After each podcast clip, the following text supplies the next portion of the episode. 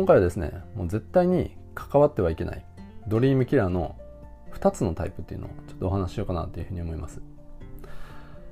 でまあドリームキラーっていうのはもう簡単に言うとあの夢を殺す人ですね、まあ、夢の邪魔をする人。うん、だから自分がゴールとか向かいたい未来があってその足を引っ張る人ですね。でこれっていうのは別にその人に自覚があろうとなかろうと結果的にその人の足を引っ張ってしまってる人邪魔をしてしまってる人ですね。こういった人たちを、まあ、ドリームキラーっていうんですけど、あの、今回はですねこの絶対にも関わってはいけないこのドリームキラーの2つのタイプですね。でまず1つ目がですねあの愚痴っぽい人、うん、とにかくもう愚痴を言ってる人ですね。ネガティブなことだったり。でこういう人といるともうエネルギーを持っていかれるんですよね、うん、自分の運気も持っていかれるし、うん、自分のエフィカシーも持っていかれるし何もいいことがないんですよね。であの愚痴っぽい人ってあのどういったマインドセットで生きてるのかというとですねあの自分の身に起こったことを全て人のせいにしてるんですよね。だからこの嫌なことがあってこれが起こったのはこいつのせいだとかこいつのせいで自分はこういうふうになってるんだこういう目にあったんだとかですね。あの自分の責任として受け入れることがこうできていないわけですよ、うん、だからそういう人といるとですね自分のエネルギーをどんどんどんどん持っていかれてしまうんですよね。でそういう人っていうのはもうネガティブな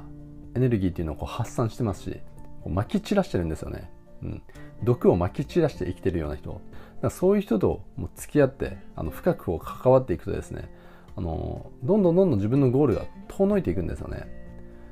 で自分のエフィカシーもこうなくなってエネルギーがこう下がっていくんで、まあ、そういう人とは僕なるべくもう付き合わないようにしてますね。まあ僕の周りにもほとんどいないんですけども、愚痴っぽい人って。でも、どこの職場にもやっぱりいるじゃないですか。で僕はあの前職、まあ、料理人をしていて、やっぱりその愚痴っぽい人っていうのはやっぱりいましたし、うん、そういう人とはもうなるべく関わらないように、もう距離を置いてましたね。だからあの自分の周りにそういった愚痴っぽい人がいるっていう人は、まあ、できるだけ距離を置いて、コミュニケーションを取らないといけないシチュエーションがあったとしても、まあ、最小限であののコミュニケーションでいくといいんじゃないかなというふうに思いますね。これがあの1つ目のタイプですね。あの愚痴っぽい人。でもこれあの1つだけあの注意するべきことがあって、それ何かというと、あの悩みと愚痴を混同しないということですね。だからあの悩みだったり問題を抱えている人が、まあ、自分にそれを話してきた時はですね、まあ、普通にこうちゃんと聞いてあげればいいと思うんですよね。これってあの別に愚痴じゃないじゃないですか。で悩みを聞くことって別にこうエネルギーとかを奪われないですし悩みを話してくるっていうことはその人にこう向上心があるんですよね。だからあのそういった前に進もうとしてる人の話っていうのは普通にこう聞いてあげればいいんじゃないかなというふうに思いますね。で2つ目の関わってはいけないドリームキラーのタイプ。こっちの方が僕は強敵だと思うんですけど何かというともうこれ本当も致命傷だと思うんですよね。こういう人と関わると。何かというと自分の感情を怒りの感情を何のクッションも挟まずにストレートに表現してしまう人ですね。だから簡単に言うと感触持ちの人だったりこうキレっぽい人ですね。キレやすい人。もうこういう人とあの積極的に関わってしまうとですねもう全部エネルギーも根こそぎ持っていかれるんですよね。だからキレられるともう不快感がマックスになるじゃないですか。うん。だからエフィカシーも下がるしエネルギーをこう全部持っていかれてしまうんでこういう人とはもう完璧に僕距離を取るようにしてますね。でこの人間の感情の中で攻撃性がある感情っていうのは怒りだけなんですよ。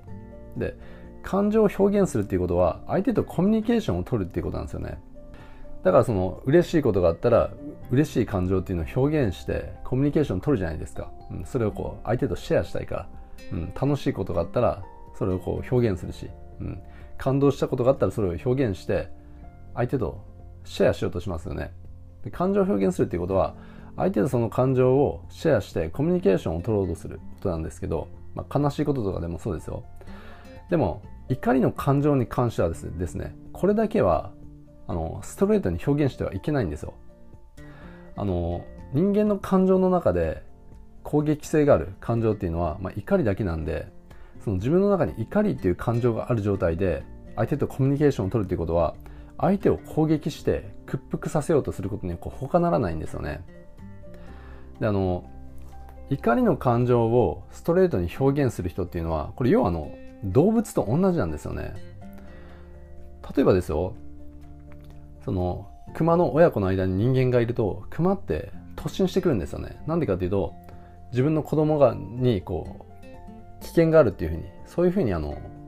判断するから。判断するというかもう瞬間的にそういうふうに感じるからですね。だから突進してくるんですけどでも別にその間にいる人っていうのは別に危害を加えようとかいう意思ってないじゃないですか。でもクマっていうのはそれがわからないんですよ、うん、だから人間がその親子の間にいた場合ですねそのクマっていうのはなりふり構わず攻撃をしてくるんですけどあの切れやすい人っていうのはこれと同じなんですよね。動物っていうのは自分の怒りだったり攻撃性っていうのをコントロールすることができないんですよ。なんでかっていうと理性がないから。であの人間の脳って内側から爬虫類脳っていうのがあって、まあ、本あの脳幹とかそういう部分ですよね。でその外側にこう大脳変異系っていうのがあってそれがまあ情動を司る部分ですよね、まあ、哺乳類脳って呼ばれている部分。でその外側に一番新しい部位でもある大脳新皮質っていうのがあってこれが理性を司るんですけど情動と理性っていうのは子孫みたいな関係になっていてで頭を使えば使うほどあの IQ が上がってあの理性を使えば使うほどですね感情っていうのは落ち着いてくるんですよね。だから自分でこう怒りの感情が湧いた時はですね頭を使ってなんで自分はこの怒りの感情が湧いてるんだろうとか、うん、そういったまあメタ認知って言ってもいいと思うけどこういった自分の感情を内省できる人そしてそれについて考えることができればですね怒りの感情っていうのはどんどん静まっていくんですよね。でも切れやすい人っていうのはこれができないんですよ、うん、できないというかあのしようとする意思がないんですよね。あの人間の頭の構造っていうのはみんなこう変わらないんであの仕組みっていうのは。あの人間で前頭前野がない人っていないじゃないですか。みんな基本的には前頭前野っていう部分があってそこを使ってあの思考してるわけですよね。だからやろうと思えばこれできるんですよね。ただ切れやすい人ってそれをする意思がないんですよ。だからこう自分がこう切れやすいっていうこう自覚があったとしてもそれをせずに自分の中にこう生まれた感情っていうのをもうストレートに表現するんですよね。で相手を屈服させようとするんですよ。でこの切れやすいって人っていうのも愚痴を言う人と同じであの自分の切れるっていう感情を相手のせいにして生きてるんですよね。だから自分がこうイラッときたのはお前のせいだとか自分がこう今怒ってるのはお前のせいだっていうあのスタンスで生きてるんですよ。でもあの感情っていうのは例えばどんな感情もそうですけど自分の外側に感情があってでそれを外から自分の中にポンって入れられるわけじゃないじゃないですか。自分の全ての感情っていうのは自分の中から湧いてきてるんですよね。でこの怒りっていう感情も同じで外にこう怒りっていう感情があってそれをポンって自分の中にこう入れられたから怒ってるわけじゃないじゃないですか、うん、自分の中からその怒りっていうパターンがあってそれが何らかの、えっと、コミュニケーションだったりシチュエーションによって生まれてきてるわけですよね。でもちろんですねあの切れやすい人でも僕あのそれをコントロールする意思がある人っていうのは全然 OK だと思うんですよ、まあ、それでもちょっと、まあ、うざいなって思う時あるけどでも少なくとも自分が切れやすいっていう自覚があってそれを自分で何とかしようともがいてる人っていうのはもう全然ありだと思うんですよ。進歩の余地があるしそういう人っていうのはその怒りの感情をコントロールできるようになるんですよ。で要は怒りっていうのは自分の脳のこう反応パターンであってこうプログラミングなんでそれって変えることができるんですよね。だからその怒りっていう感情が湧いた時になるべく頭を使う努力をすることですよね。そしてあのそれをこう繰り返していくことでそういうこう切れにくいの脳の癖っていうのがこうできていくんですよね。そしてこう切れにくい体質にこうなっていくわけですよ。でも怒りをコントロールしようとしない人、まあ、多くの人はそうですけどその意思がないんですよね。だからそういう人とこう付き合うとですねもう自分のエネルギー全部こう持っていかれるから。でもどうしてもこう付き合わないといけないシチュエーションにある人とかですねあのそういう人も多いと思うんですよね。そういう人はもう最小限のコミュニケーションで相手はまだ子供だって思って接するしかないんですよ。で相手は本当も子供なんですあの切れやすいっていうことは、うん、だからこの人はもう子供なんだ幼いんだって思ってあの接していくこと。であの距離を取れる機会があればですね一気に距離を取って離れるっていうことをすぐお勧めしますね。であのこういう話をするとですねいやいやいや切れやすい人っていうのもいいところあるからってこういうふうな意見もまあ、出てくると思うんですけど、まあ、僕もそう思うんですよ、まあ、切れやすいからといって100%嫌な人って言ってるわけじゃないんですよね、まあ、例えばこれ切れやすい人でも優しい部分があったりするじゃないですか、うん、子供がすごい好きだったり。でもそれがあったとしてもやっぱり僕はあの距離を置くべきだと思うんですよね。あの理不尽に切れられるっていうことは自分のエネルギーを持っていかれるじゃないですか。そうすると自分の気分が落ちますよね。そうすると今度は自分の周りでネガティブな循環が生まれるわけですよ。でこの世界に対する自分ができるベストなことっていうのはですね自分ができるだけいい気分でいることなんですよね。それによって自分の中でもこうポジティブな循環っていうのはこう生まれるわけじゃないですか。だから他の人と会った時もそれはこう伝播されるし。でも切れやすい人といるともうそれがもう本当もうとことんそういう機会を奪われていくんですよね。なんでその人にいい部分があるとか、うん、そういうのはわかるけどだとしても自分のゴールへ向かっていくためにはですねやっぱりこう距離を置くっていうことをお勧めしますね。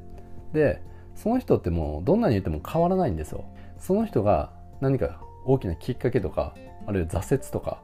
そういったものがあって気づくしかないんですよね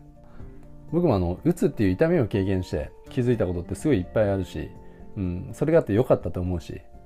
だからその切れやすい人っていうのもやっぱりこう自分で気づかないとなかなかこう直せないんですよね。うん、なんであのその人と距離を置いてかつその人がいつかこう気づくことを信じてですねあの距離を置くっていうことをお勧めしますね。ということで今回はなるべくこう距離を置いた方がいいドリームキラーの2つのタイプっていうのをお話ししました。今回の話が役に立ったと感じた方はですね、チャンネルフォローの方もしていただけるとすごい嬉しいです。最後まで聞いていただいてどうもありがとうございました。